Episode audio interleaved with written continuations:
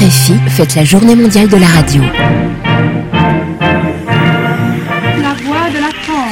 13 février est la date choisie par l'UNESCO pour célébrer la radio. A Internacional transmite diariamente das 16 às 17 horas. Radio France Internationale, bonjour. Pour l'occasion, RFI vous invite tous, auditeurs du monde entier, à enregistrer un message pour nous raconter comment vous vivez la radio au quotidien. Radio France Internationale, le monde entier sur votre fréquence. Un souvenir, une déclaration d'amour, racontez-nous votre lien à la radio en général et à RFI en particulier sur RFI.fr, à la page du World Radio Day 2013 ou sur www.wrd13.com.